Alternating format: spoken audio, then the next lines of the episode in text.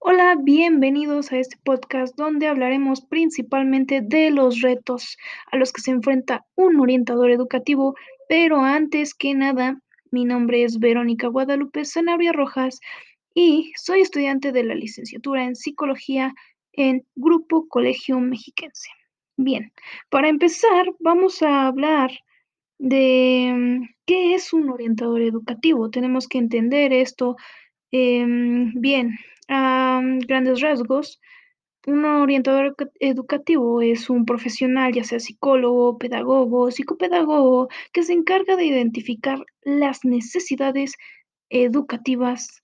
En lo personal, eh, un reto que me llama tanto la atención y es esta cuestión de mm, que la orientación está vista como una materia, está dentro del currículo estudiantil y pues eh, no debería de ser así, ya que no debe de ser una materia, no debe de ser calificado. Esta cuestión de orientación, pues es para que el alumno pueda participar.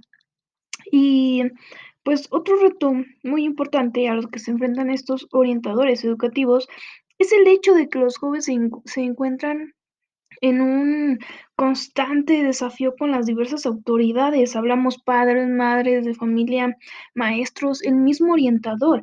Y por, por esta parte es muy importante el hecho de conocer el contexto del estudiante, el contexto familiar, las relaciones en que ellos se encuentran, los mismos hábitos de estudios del estudiante y las conductas del riesgo a las que él se puede encontrar, se puede, mm, puede, puede encontrarse con ellas.